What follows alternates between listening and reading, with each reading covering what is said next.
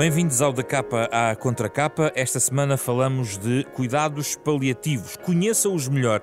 É de resto este o desafio do livro uh, da autoria de Isabel Galriça Neto, um ensaio publicado pela Fundação Francisco Manuel dos Santos num tempo particular.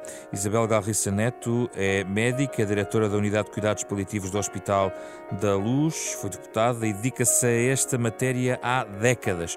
Também nesta conversa, para falarmos deste tema, convidamos Edna Gonçalves, eh, Presidente da Comissão Nacional de Cuidados Paliativos e diretora do Serviço de Cuidados Paliativos do Hospital de São João, no Porto. Há certamente muito para falar ao longo dos próximos 30 minutos nesta parceria semanal da Renascença com a Fundação Francisco Manuel dos Santos.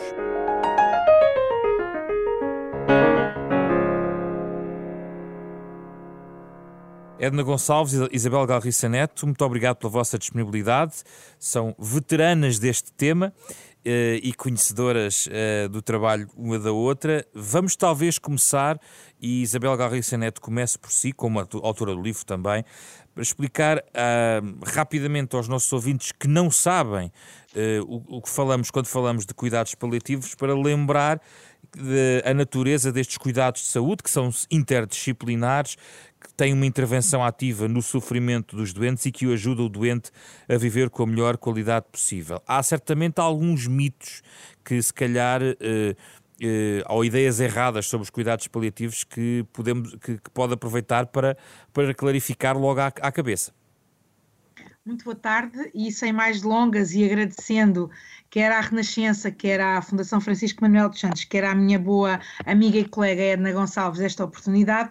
Eh, eh, eu acho que de facto é mais uma possibilidade que temos para clarificar uh, ideias uh, que, apesar destes 25 anos de presença dos cuidados paliativos em Portugal, ainda continuam a ser pouco exatas. E como disse, e muito bem, uh, nós estamos a falar de cuidados de saúde. São cuidados de saúde, portanto, não é um apoio social, não é uma caridadezinha no sentido mais depreciativo que a expressão possa ter, são cuidados de saúde e por isso mesmo um direito na proteção da saúde que as pessoas devem ter para situações de doença grave, vida é a que estamos a viver agora, ou doenças crónicas avançadas e progressivas, independentemente do prognóstico. Ou seja, eh, eh, para nos centrarmos nos tais mitos, esta, corrigir esta ideia de que são cuidados que ajudam as pessoas a morrer e que só se devem procurar na última, essa é uma das questões que eu procuro clarificar.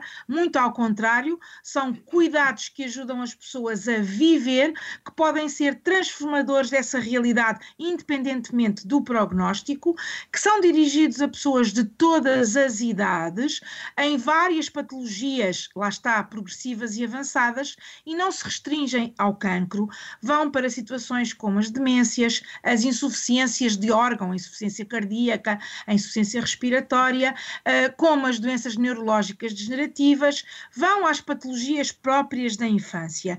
E eu queria aqui, nesta primeira intervenção e a terminar, acentuar uma coisa que foi a minha primeira preocupação é que, de facto, quando nós clarificamos a informação e aumentamos o nível de literacia, diga-se, o nível de informação das pessoas, contribuímos para que elas possam ter melhor acesso e possam elas próprias saber em que condições procurar estes cuidados de saúde. E é isso que se tentou fazer numa linguagem acessível, que não um medicalês hermético, uhum. mas numa linguagem dirigida a todos e, honestamente, é, é esse o, o objetivo e a finalidade deste livro: aumentar o nível de informação e de consciência uh, dos portugueses sobre um tipo de cuidados de saúde que é um direito para eles e que pode fazer muito quando muita gente julga que já não há nada a fazer por eles. Os cuidados paliativos podem fazer muito por estas pessoas. Uh, Edna Gonçalves, uh, complementando e aprofundando em, aqui num pequeno detalhe, há inclusivamente diferenças entre o tipo de doentes sujeitos a cuidados paliativos. Por exemplo, Uh, um doente em fim de vida não é um doente moribundo ou terminal. Digamos que há aqui uh, espaços de tempo de intervenção dos cuidados paliativos que se estendem muito mais do prazo. Não estamos a falar de cuidados das últimas horas de vida de uma pessoa. Sim, sim, claramente. Obrigada pela, pergunta e obrigada uh, pelo convite. Cumprimento também a doutora Isabel, que obviamente uh, conheço já há uns anos e que respeito muito. Agradecer também mais uma vez o livro, que sinceramente ainda não li em pormenor, mas passei os olhos e, e, e nada terei a acrescentar. Uh, em relação à pergunta que faz, e agradeço efetivamente porque vem na linha do que a Isabel dizia. Uh, sim, uh, fim, cuidados de fim de vida não é a mesma coisa que a situação de doente moribundo e os cuidados paliativos vão, como dizia a doutora Isabel, vão muito para além dos cuidados de fim de vida. Nós temos doentes que seguimos, inclusivamente, há anos, particularmente quando falamos de doenças não oncológicas, uh, porque se na verdade nas doenças oncológicas, a partir do momento em que começamos a falar em que temos uma doença em evolução e, portanto, em que os tratamentos dirigidos ao cancro deixam de fazer aquele efeito que era esperado, a evolução é mais ou menos rápida, mas num doente não oncológico, quando eh, a maior, a maior parte deles, destas doenças não oncológicas, não tendo o tratamento dirigido à própria doença, a doença é progressiva, mas evolui durante anos e, portanto, não falamos provavelmente de cuidados de fim de vida. Aliás, e agora aqui também a propósito desta questão da, da pandemia Covid, a norma da Direção-Geral da Saúde, desde o início, que dizia que os doentes terminais, como as crianças, poderiam ter um acompanhante e pôs muitas vezes a questão do que é um doente terminal. A maior parte dos doentes, ou uma boa parte dos doentes eh, internados por cuidados paliativos não são efetivamente doentes terminais, são doentes que podem ter eh, meses ou até anos de vida e que têm alguma agudização e por isso são internados. Portanto, doente moribundo, sim, é um doente que nós, cuidados paliativos, temos todo o gosto e que temos eh, competências acrescidas para cuidar das pessoas em fim de vida, falamos das últimas horas, últimos dias, últimas semanas de vida. Uh, doentes de fim de vida, poderíamos estar a falar de seis a um ano de vida, mas vamos para além disso, não, vamos, não estamos limitados a um ano de vida. E por isso, sim, e aqui, como já dizia, para além destas diferenças no tempo, temos também aquilo que também tentei falar, que é a questão dos doentes oncológicos e dos doentes não oncológicos, como também a doutora Isabel falava, não é? Sim. Doentes cardíacos, renais, respiratórios, eh, com doenças hepáticas, doenças eh, eh, degenerativas, muitas, muito tipo de doenças, sim. Antes de avançar para a questão da realidade eh, do sistema e da, do, digamos, dos mecanismos que estão montados no nosso sistema de saúde, uh, Isabel Garriça Neto, ainda uma outra questão que gostava de colocar, tem a ver com uh, eventual uh, sinónimo de cuidados paliativos restringe-se à questão da resposta farmacológica para aliviar aquele hum. momento hum. ou vai para, para lá disso? Esse é outro aspecto que vale sempre a pena ressaltar, que é efetivamente recentrar o que são os cuidados paliativos enquanto intervenção no sofrimento das pessoas. E as pessoas não sofrem apenas no seu corpo porque têm sintomas e sintomas que vão muito para além da dor, é bom lembrar isso, que lhes causam sofrimento. As pessoas sofrem porque têm perdas, registram perdas uh, uh, em várias dimensões significativas da sua pessoa. E claramente a intervenção dos cuidados paliativos, enquanto preocupados em reduzir o sofrimento e nunca deixando que ele se torne intolerável, vai para esferas que têm que ver com a área existencial, com a área social, com a área psicológica e até, no caso de isso ser significativo para os doentes, na área religiosa. E, portanto, a, a verdadeira intervenção dos cuidados paliativos não pode deixar para trás a área do controle sintomática, sintomático, desculpem, mas tem obrigatoriamente que ir para além do controle sintomático. E, portanto, nós temos inclusivamente uh, intervenções ditas terapias uh, que têm que ver com a promoção da dignidade, com a busca do sentido e, portanto, são de facto intervenções uh, específicas e competências das equipas diferenciadas de paliativos que realmente e obrigatoriamente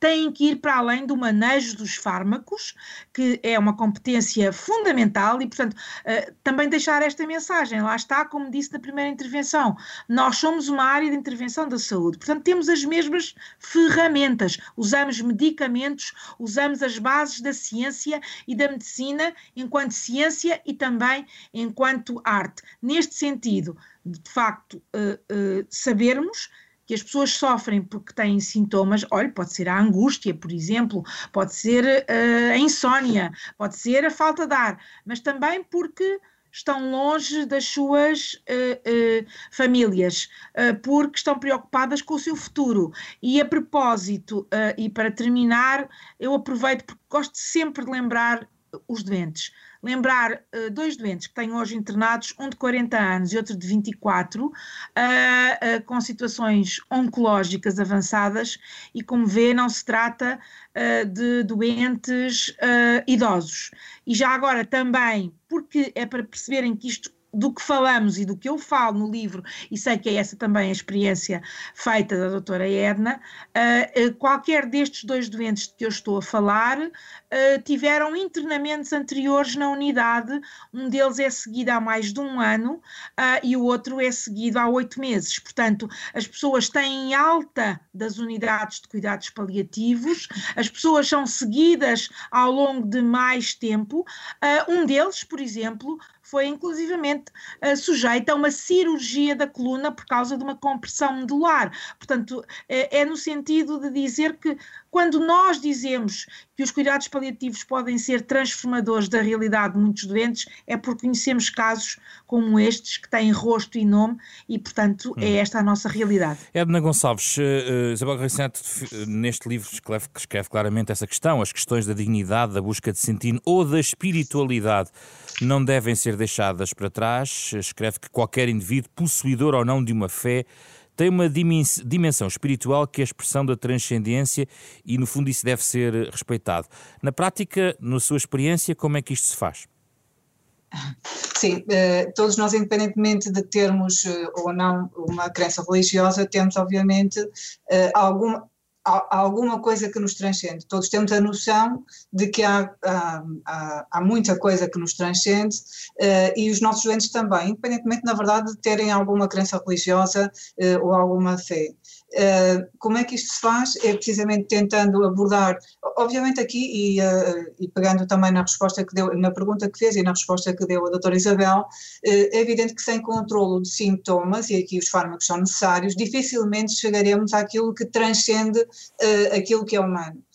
porque, na verdade, e o meu exemplo tem sido sempre este, se uma, uma pessoa tem fome, se eu não lhe der pão, se eu não lhe der de comer, dificilmente a pessoa vai estar preocupada com o que se vai passar consigo daqui a 20 ou 30 anos.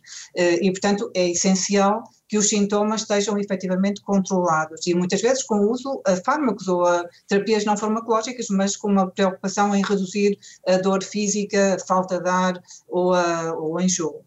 Passada esta fase, sim, todos nós nos preocupamos com aquilo que vai ser, que é o nosso futuro, aquilo que fica eh, depois de nós morrermos, todos nós gostamos de, de, de ou, aspiramos a deixar um legado, eh, todos nós eh, temos preocupação porque não sabemos o que é, o que, o que vem depois da nossa morte, independentemente, na verdade, das crenças e das das, das, formas como as pessoas racionalizam essas questões. E temos de tudo, portanto, temos pessoas eh, que, eh, pela sua eh, religião mais ou menos estruturada ou mais ou menos eh, legalista, digamos assim, eh, algumas pessoas fazem com receio, até com medo de morrer, dizendo-se, e aqui por exemplo, católicas, que é a experiência maior em Portugal, seguramente, eh, há pessoas católicas que têm muito medo de morrer. O que poderá ser um contrassenso quando, quando se pensa na, na questão da, da, da fé católica e da, daquilo que vai para além da vida, da vida física, digamos assim. Eh, mas é verdade que isto acontece, mesmo em pessoas com grande prática eh, religiosa. E quando falo nos católicos, falo só porque é o maior grupo que temos em Portugal, mas seguramente existe também nas outras religiões. Mas depois há pessoas que se que têm a questão da preocupação do, do efetivamente do, do legado, da questão da, até na questão da, se pensarmos pura e simplesmente na biologia, no que é, uh, no que é a energia, aquilo que todos aprendemos na, eu aprendi no ensino secundário em biologia, que é a continuação das energias. Nós vemos o, o a, a, a matéria é reciclável.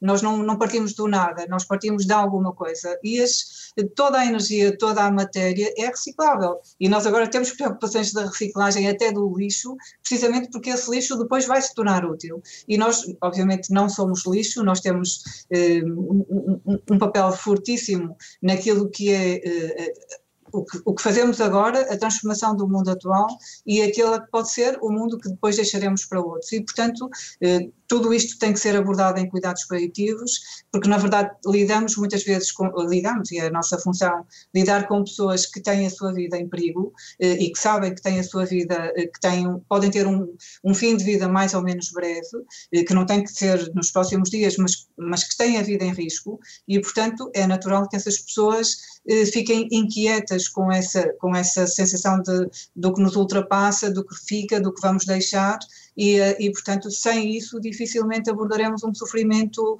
integral. Porque se na verdade não podemos abordar aquilo que nos transcende sem tratar a parte física, os sintomas físicos provavelmente ditos, também dificilmente aliviaremos um sofrimento eh, total se não abordarmos aquilo, que, aquilo que, que, vai muito para além do físico. Hum.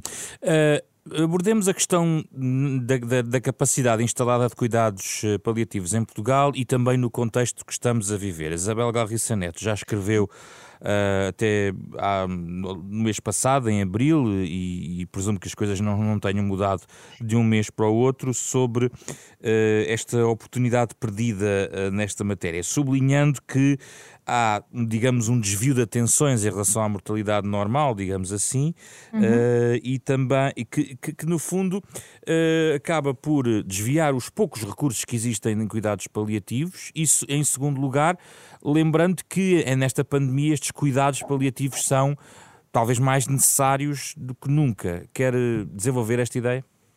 Quero com muito gosto. Uh, basicamente, eh, eh, eu fiz esse comentário com conhecimento da realidade, sabendo, um, que em várias equipas de norte a sul do país, uh, uh, que já de si, e é também um dado, uh, um dado conhecido, têm limitação de recursos humanos, vários médicos tinham sido desviados para determinadas funções de apoio a doentes Covid que não que não no âmbito da paliação, que não no âmbito da paliação. E, portanto, isso é no mínimo preocupante. No público e no privado, Isabel Garriça Neto?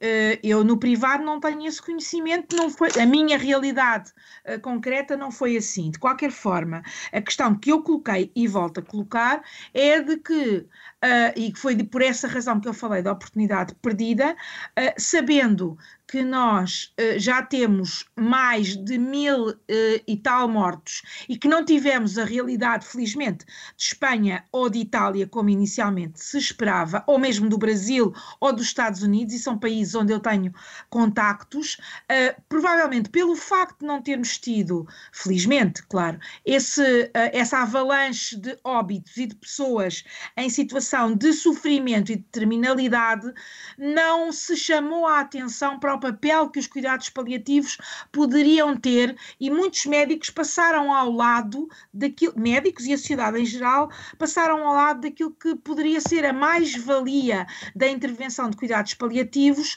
na redução do sofrimento e, portanto, antes de eu ter escrito sobre a oportunidade perdida, eu escrevi sobre o que é que era a oportunidade e que tinha que ver com, e a doutora Edna e a Comissão também tomaram posição em relação a isso, sobre a oportunidade de ajudar a tomar decisões éticas, sobre a oportunidade de discutir planos antecipados de cuidados, sobre a oportunidade de apoiar os colegas em situações situação de exigência intensa e de possibilidade de burnout. Portanto, nós sinalizamos a possibilidade de intervenção dos paliativos. E nada foi e, portanto, feito? Não, não foi isso que eu escrevi. Sim. Uh, aquilo, o que eu escrevi. Pronto, pronto. Mas é, é, porque às vezes a polemização depois afasta-nos daquilo que é fundamental. Mas é bom perceber é... o que é que, na sua perspectiva, que está por dentro na do minha perspectiva, e o, que, minha... o que está a observar, o que é que realmente está a acontecer.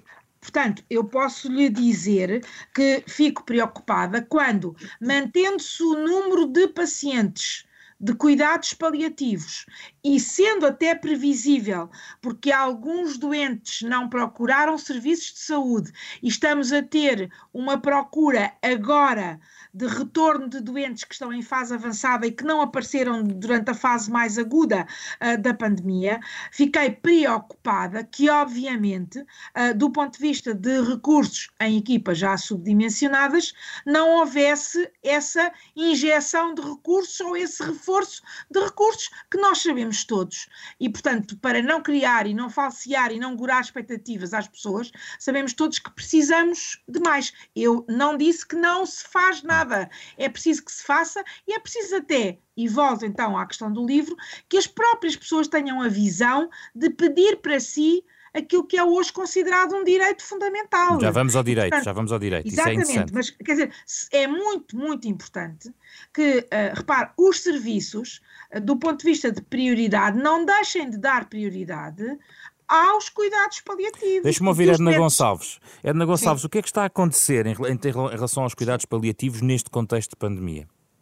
Sim, uh, obrigada pela pergunta. O, o, que é que, o que é que, como a doutora Isabel disse, uh, logo na primeira semana do início da contingência, a Comissão Nacional lançou dois documentos, dois documentos para as equipas de paliativos do SNS, que, que enviou a todas as equipas do SNS eh, quer às equipas hospitalares, quer às equipas comunitárias, eh, alertando as equipas para o que, poderia, o que, o que é o seu papel, ou que pode ser o seu papel eh, nesta questão da, dos doentes Covid. e a nossa intenção era precisamente, foi e era e, e foi, dizer às equipas, estejam atentos que este, nós temos aqui muito, um papel importante a fazer e, portanto, posicionarmos e chegarmos à frente até para as equipas Covid. O que é que foi acontecendo? Eu não, não posso falar assim concretamente do país todo, mas trabalho no, provavelmente no hospital que mais doentes Covid teve até agora, que é o Centro Hospitalar de São João. Uh, o que aconteceu, e, e, ainda antes de, agora deste debate, estive a ligar até para colegas de Lisboa para perceber como estavam agora, as, uh, pelo menos duas equipas de dois grandes hospitais uh, de Lisboa, uhum. pelo menos três. E o que é que aconteceu? o que é que aconteceu no nosso hospital? No nosso hospital, na verdade, e, e, e, se calhar, e porque fui falando com outros colegas, também não, não falar tanto só do Hospital São João, penso que na maior parte dos hospitais o que acabou, e mesmo nos centros de saúde, as unidades funcionais ou os serviços clássicos que existem, eh, muitos deles foram desmontados, ou seja, criaram-se equipas eh, para tratamento dos doentes Covid que englobam eh, médicos e profissionais de várias especialidades. Isto foi muito interessante, devo dizer, e eu vi vários doentes Covid, eu terei visto não sei, talvez à volta de 20 doentes Covid, estive lá com eles em isolamento e vi-os, uh, e na verdade lidar com estas equipas, pelo menos com aquelas com quem eu lidei no Centro Hospitalar de São João, foi muitíssimo interessante ver equipas próprias constituídas na sua grande maioria por médicos jovens, recém-especialistas, orienta orientados, no caso do meu hospital, pela, pela especialidade de doenças infecciosas, eh, mas médicos de medicina interna, de doenças infecciosas de medicina interna, eh, eh, algumas especialidades cirúrgicas, medicina física da reabilitação, pneumologia, a trabalharem todos juntos para ver, endocrinologia, a trabalharem todos juntos para ver doentes Covid. Mas sem a tal formação teórica avançada e prática em cuidados paliativos seria impossível uh, de uma claro. semana para a outra claro. dar esta formação a toda certo. a gente, como é óbvio, não é? Mas quando falou Portanto, em desmontados, é quando falou desmontados em desmontados os serviços, uhum. neste sentido, ou seja, o serviço, o serviço de pneumologia, por exemplo, e o serviço de medicina interna, certo. deixou de ter uma série de especialistas na medicina interna ou na pneumologia, porque esses especialistas foram desviados para os doentes Exato. Covid. Uh, pronto, e, portanto, e os serviços uh, tiveram que se adaptar a isto, e os Exato. paliativos também. No, o que é que aconteceu uh, especificamente no meu hospital em relação aos cuidados paliativos? Desde o início da pandemia, nós nos dispusemos a colaborar com os colegas. Uh, o serviço tem, desde o início da pandemia, uh, aumentou o tempo de atendimento aos doentes. Nós temos neste momento aquilo que nunca tínhamos tido, que é um médico no hospital sete dias por semana, 12 horas por dia, está em presença física no hospital, coisa que não tínhamos. E, estamos disponíveis para atender todos os doentes, oncológicos e não oncológicos. O que é que aconteceu aqui? Atendemos muito mais doentes não oncológicos, como já lhe disse, nós eh, teremos atendido talvez 20 a 30 doentes eh, Covid diretamente. O que aconteceu é que ao estarmos mais presentes no hospital, atendemos muito mais doentes não oncológicos. E, portanto, digamos que o, todos os doentes acabaram por ganhar com isto. No que se refere aos doentes eh, Covid, e devo dizer-lhe, foi com imenso agrado, e eu neste momento só posso dizer isto, foi com imenso agrado que vi os colegas mais jovens orientados por estes especialistas eh, mais velhos, mais especialistas, mais, eh, com mais experiência, eh, a terem atitudes muito humanas, muito compreensivas para com estes doentes e famílias Covid. E uh, ao contrário daquilo que, das imagens que se vão vendo de, de lá de fora, de Espanha, de, que felizmente em Portugal nunca aconteceram, uh, no Hospital São João, e eu quero crer que em vários hospitais, os doentes Covid, as famílias, ou pelo menos a maior parte das famílias e dos doentes Covid, as famílias tiveram informação do que se passava com os seus doentes e, inclusive, doentes terminais, ou que se perspectivava que viriam a falecer eh, brevemente, receberam visita dos seus eh, familiares. Eu assisti a isto a doentes que acompanhei, eh, com doença Covid. Os familiares entraram no isolamento de alguns doentes eh, com doença Covid. E, portanto, para nós, e aqui dizer-lhe, não foi uma intervenção direta da equipa de paliativos, mas dizer-lhe que estou imensamente satisfeita, muito. Hum muito gosto em perceber que estes colegas mais novos tiveram esta sensibilidade, orientados por colegas mais velhos, claro que sim, mas que tiveram esta, esta abertura para comunicar com as famílias e para uh, permitir até que as famílias, em casos pontuais, situações bem decididas, uh, entrassem para estar com os seus uh, doentes com doença Covid. Uhum. no nosso hospital isto aconteceu assim, nós aumentámos, na verdade, o atendimento aos doentes e fizemos de outra maneira também, que foi aumentarmos o apoio domiciliário, ou seja, a nossa equipa domiciliária passou a ver mais doentes no domicílio, porque na verdade no início da pandemia, da, da pandemia em Portugal, portanto a contingência, eh, os doentes não vinham ao hospital, tinham medo, ainda agora continuam a ter algum medo de vir ao hospital. Nós temos que telefonar aos doentes e dizer-lhes venham ao hospital porque vão ter consulta com o seu médico, o seu Sim. enfermeiro. Uh, pronto. Uh, no início, então, sobretudo, nós, nós chegámos a ter vagas na nossa unidade de internamento, porque não havia doentes para internar, não havia, não nos éramos chamados para isso.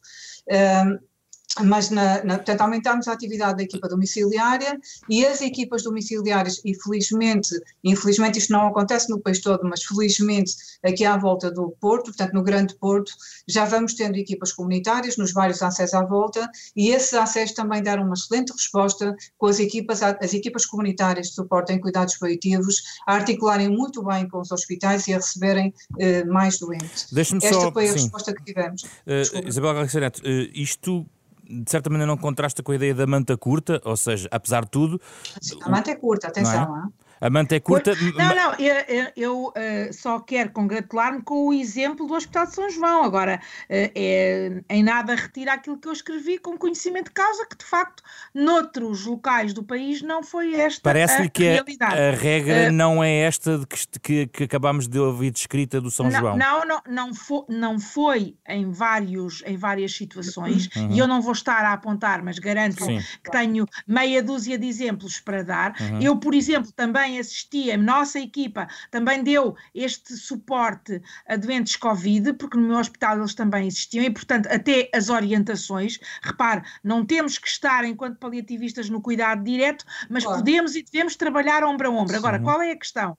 A questão é quando para uh, uh, as equipas uh, de paliativos, e repare, eu vou-lhe dar um exemplo: uma equipa de paliativos tem que ter um médico, um enfermeiro e um psicólogo, supostamente um assistente social, mas pelo menos o médico e o enfermeiro e o assistente social são elementos básicos. Não pode funcionar sem médico, não é? E portanto, como é que é possível haver estas deturpações de ir buscar o médico para outras funções e ninguém está aqui a dizer que há uns que são mais importantes que outros? Não, as prioridades são grandes e então entra assim a manta curta. Portanto, uhum. nós estamos a precisar de mais recursos. Isto já era prévio. Exatamente. Isto já era prévio e, portanto, numa situação de sobrecarga dos serviços de saúde, e também escrevi sobre isso, que têm que estar articulados e servir os interesses dos cidadãos, ah, de facto, numa situação de sobrecarga como esta, ah, não há dúvida que se ponha no insuficiências. Uhum. E nós vamos ver, porque repare,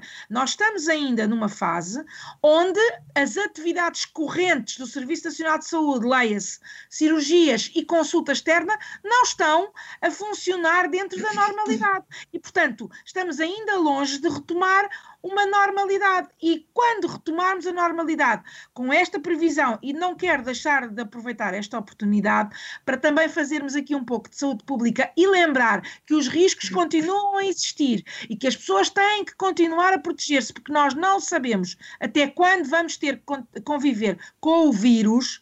Portanto, isto significa que o Serviço Nacional de Saúde vai estar exposto a stress, os seus profissionais, as suas estruturas. E estamos sim no síndrome da manta curta, sim, ou seja, Isabel, che nós chegamos para as encomendas. É, é, há, há, aqui, há, aqui, um ponto interessante no que está a dizer em relação ao apelo de saúde pública, porque agora deixe-me colocar aqui um caso uh, prático, mas teórico, ao mesmo tempo, que é a ideia de, do medo que aqui se falou pode levar a que as pessoas. Bom, eu, eu estou numa situação complicada em minha casa, uh, não quero, eh, tenho medo de ir ao hospital e, sobretudo, não quero ir acabar no hospital. Voltamos a uma expressão popular, se me permitem, uhum. mas que eu penso que todos percebem: a ideia de eu não quero ir morrer para o hospital não é? Uhum. Sim. Quando Sim. No, há aqui duas questões. A doutora Edna já sublinhou que estão a ligar para as pessoas serem atendidas porque é preciso uh, tratar de um conjunto de outras condições de saúde que não apenas Covid e, portanto, há aqui uma, há aqui uma necessidade de tratar as pessoas, mas, por outro lado, a ideia de morrer no hospital ainda é um dos tais uh, obstáculos, não? A este tipo de serviço. Não, porque, não é isso que nos eu... mostram, não é isso que nos mostram as, as estatísticas e, portanto, Sim. se houve algo que, e vou ser muito breve, algo que aumentou uh, nas últimas duas décadas foi a deslocação da morte no domicílio certo. para a morte no hospital, Sim, claro. que neste momento se centra nos 50 e tal, 60%. Edna Gonçalves, queria dizer... Várias, por várias razões, portanto passa a palavra à Edna, mas uh, as pessoas hoje em dia, maioritariamente no nosso país, morrem ou no hospital. Eu estou a falar da situação em, em neste momento, ou seja, este, este medo que, que acontece, Edna Gonçalves. Sim, uh, o que é que aconteceu aqui? Aconteceram aqui, assim, como dizia a doutora Isabel Neto, uh, nos últimos anos a morte foi deslocada para o hospital. E apesar das equipas comunitárias até estarem a aumentar, e aqui, e repito, a manta é curta, já era antes e agora uh, não vai ser maior, porque não cresceu a manta, os profissionais estão até se calhar um bocadinho mais cansados, mas a manta não, não cresceu. Eh, na verdade, a morte estava a ser deslocada para os hospitais. Eh, no contexto desta contingência, e falo da minha experiência aqui junto do Centro Hospitalar de São João e das equipas comunitárias que estão à volta, nesta, no contexto da, da crise Covid, as pessoas, nós tivemos mais doentes a morrer em casa, com acompanhamento nosso. E, eh, e muito, mais do que pela vontade, digamos assim, das pessoas morrer em casa, e se calhar não é muito correto eu falar da questão da vontade das pessoas morrerem em casa, ou estarem em casa até ao fim, mais do que morrerem em casa, eh, porque as pessoas sabiam que se fossem para os hospitais iam ficar mais isoladas. Porque mesmo sendo doentes terminais e tendo direito a uma visita eh, por doente por dia, que era o que acontecia na nossa unidade, eh, há restrições às visitas e as visitas também tinham medo de ir ao hospital. E, portanto, o facto de levar um doente em fim de vida, por exemplo, e aqui falamos de doentes em fim de vida, eh, para o hospital, claramente os ia isolar mais, porque, e ainda vai, porque ainda há restrições às visitas, não é? Uhum. Isola mais as pessoas. E, portanto, também por isto, as pessoas neste, nesta crise da Covid estão a ficar mais em casa, estão a querer ficar mais em casa. Penso que há aqui outra grande questão, que é, sobretudo na fase da, da em que tivemos com maior confinamento, as pessoas estavam também em casa e, portanto, havia mais gente para cuidar em casa. As pessoas que não estavam a trabalhar podiam estar a cuidar e, portanto, presta-se mais apoio em casa. Eu penso que de, de, desta crise Covid nós vamos poder tirar algumas conclusões interessantes, vamos ter que fazer leituras com calma de, das situações, eh, mas posso dizer que ainda este fim de semana, porque estive de serviço todo o fim de semana, eh, me ligou o familiar de uma doente a dizer, a pôr uma situação e pareceu-me que a senhora poderia estar a chegar mesmo ao fim de vida e a questão que lhe pus foi, sente-se confortável a cuidar da sua familiar em fim de vida em casa ou prefere internar? E a questão que o, que o senhor, me, o cuidador me disse foi, me pôs foi, eu posso ficar 24 horas com a minha familiar, se eu puder eu prefiro, eu prefiro ir para o hospital. Se eu não puder estar com ela 24 horas, então eu prefiro cuidar em casa. E isto na contingência, se numa situação fora da contingência era possível, porque nós temos acompanhamento no hospital eh, por um cuidador 24 horas por dia, nesta fase da contingência não é possível, a senhora acabou por ficar em casa e a equipa comunitária do ACES da sua região entrou no dia seguinte e foi acompanhar em casa, porque estávamos nós a acompanhar no hospital. E, portanto, eh, isto também está a acontecer, ou seja... Acha que apesar... as lições são positivas, Edna Gonçalves? Acha que, apesar de tudo, pode haver aqui um lado sim. positivo, que sim, pode sim, até claramente. alavancar, de certa maneira, esta não área particular? Não tenho a menor dúvida. Eh, eh, esta contingência Covid, esta crise Covid, permitiu, está-nos a permitir e penso que pode permitir ainda mais alavancar os cuidados paliativos eh, e particularmente os cuidados paliativos eh, comunitários, mas também os hospitalares. E vou dizer ainda há pouco, como disse, liguei para uma colega de um hospital de Lisboa para saber também como estavam e o que é que acontece. Quanto mais nós fazemos, mais somos necessários, porque as pessoas percebem que nós somos uma mais-valia. Portanto, como dizia a doutora Isabel, equipas muito pequenas têm uma dificuldade imensa em impor-se, e quando digo impor-se no bom sentido, eh, em, mostrar o que fazem, porque na verdade são muito pequenas. E por isso, quando nós estamos no hospital, ou quando nós estamos no centro de saúde, e estamos no centro de saúde disponíveis para atender doentes, houve equipas eh, comunitárias, houve uma equipa comunitária, por exemplo, que arrancou em plena fase Covid, que foi a do ACES de Gaia, eh, falando com os colegas do Hospital de Gaia, dizendo, nós estávamos preparados para começar na semana seguinte, vamos começar agora agora para vos ajudar, para vos ajudar, para ajudar os doentes a estar uh, mais em casa. E, portanto, a equipa arrancou em plena contingência Covid. E, portanto, isto permitiu-nos arrancar e alavancar uh, algumas equipas. Esta não é a única, e como dizia ainda na resposta anterior, houve, na verdade, equipas que, como em tudo, como na pneumologia, na medicina interna, na endocrinologia, as equipas foram desfeitas, os serviços foram uhum. desmontados. Uhum. Houve também paliativistas que foram para estas equipas, claro que houve. Mas seguramente quem ganhou aqui foram os doentes Covid, porque uh, os, os, os, médicos não deixam de ser paliativistas. Estamos mesmo, e levam o seu parecer para lá. Estamos não? mesmo a terminar a nossa conversa. Isabel Garriça Neto, aqui ainda um ponto que queria ver consigo, porque falou no direito, no direito que está uhum, estabelecido uhum. na Lei de Base dos Cuidados Paliativos, o direito dos cidadãos aos cuidados paliativos. Eh, como sei que sabe fazer uma mensagem curta, primeiro, uh, como é que as pessoas podem, na verdade, exercer esse direito de uma maneira que até agora não têm exercido? E, em segundo lugar, se lhe parece que, apesar de tudo, a pandemia pode dar aqui alguma, pode alavancar alguma coisa ao nível do acesso das pessoas aos cuidados paliativos, um dos debates mais longos e paralelos a toda esta matéria? Olha, eh, então, sinteticamente, é muito bom lembrar que, para além da, da questão genérica do nosso direito constitucional, portanto, garantido na Constituição, da proteção da saúde, uh, uh, uh, há depois documentos que, digamos assim, densificam e sublinham este direito constitucional. A Lei de Base dos Cuidados Paliativos é uma delas, a Lei dos Direitos das Pessoas em Fim de Vida, que é a Lei 31 de 2018, densificou, aglomerou e condensou todos os direitos das pessoas em fim de vida, precisamente para dizer que elas têm dignidade, que elas são pessoas e, portanto, que têm, são uh, uh, uh, passíveis de exercer os seus direitos e não são doentes de segunda, e de facto. Um, é hoje consensualmente admitido até pela própria Organização Mundial de Saúde que nós falamos de um direito humano no sentido de proteção da saúde numa fase de vulnerabilidade acrescida.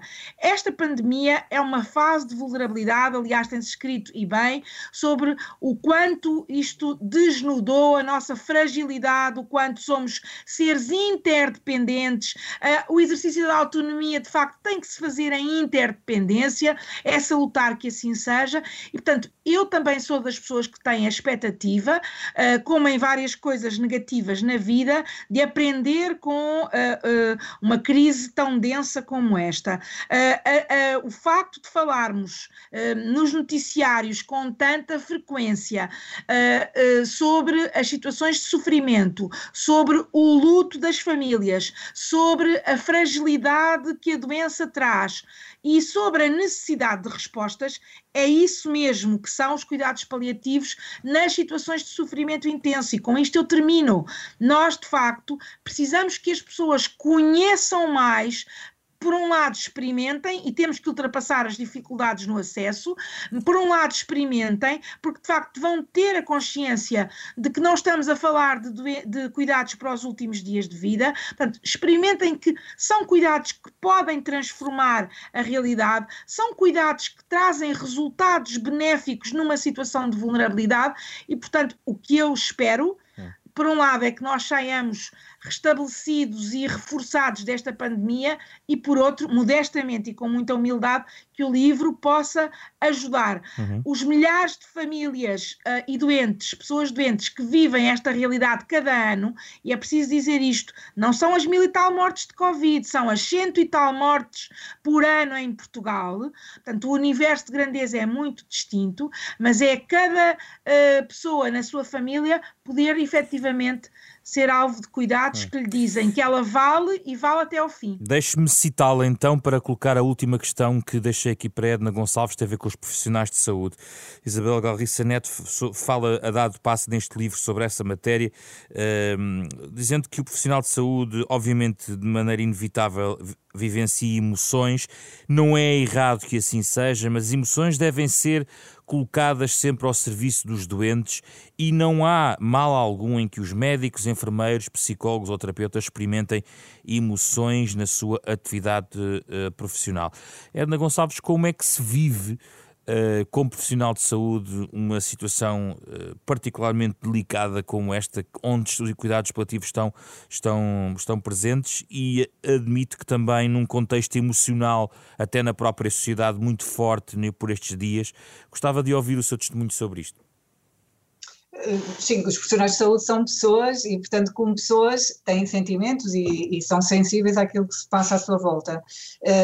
Como, sim, eh, obviamente, dificilmente nós conseguiremos eh, entrar, ou pelo menos tentar abordar o sofrimento do, do, do, nosso doente ou da pessoa que acompanhamos, se não conseguirmos de alguma maneira eh, sentir esse seu sofrimento. Obviamente não vamos senti-lo na mesma intensidade e no mesmo grau de grandeza que o próprio doente, porque também perdemos a noção daquilo que estamos a fazer, eh, mas temos, eh, faz todo sentido, eh, emocionar-nos nos dois lados, ou seja, chorar porque a pessoa chora porque sofre e chorar porque a pessoa está satisfeita e chora porque está feliz com aquilo que lhe aconteceu. Ainda ontem me aconteceu isto com um doente, olha, um senhor que tinha o intestino parado e que teve uma dejeção e que os dois fizemos uma festa festa porque o senhor teve uma dejeção, ou seja, o intestino funcionou.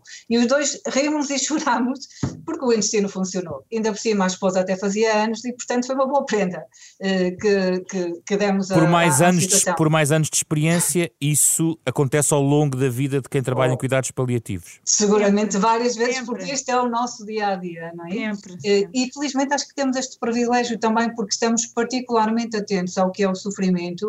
Uh, provavelmente também conseguimos vivenciar melhor melhor coisas tão simples como esta, não é? De um intestino que funciona é para nós uma festa. Uh, uma pessoa que consegue uh, sentar-se ou consegue ir para casa e passar em casa bem uma semana é para nós uma festa, porque vivemos o dia a dia e, portanto, com esses doentes e famílias, nós efetivamente vivemos esse dia a dia. Se eu tenho um doente que está em fim de vida e quer muito passar o seu tempo de fim de vida em casa e consegue ir uh, a casa estar em casa bem e viver esse tempo de vida, se essa pessoa morrer ao fim de dois dias, mas estiver feliz, tiver vivido feliz esses teus dois últimos dias de vida, eu tive um sucesso. Isso foi, para mim, um ganho. Eu ganhei o meu dia, valeu a pena o meu ordenado, uh, o terem-me pago para fazer este trabalho, porque eu sou paga para fazer este trabalho, e obviamente ganhei muito com isto.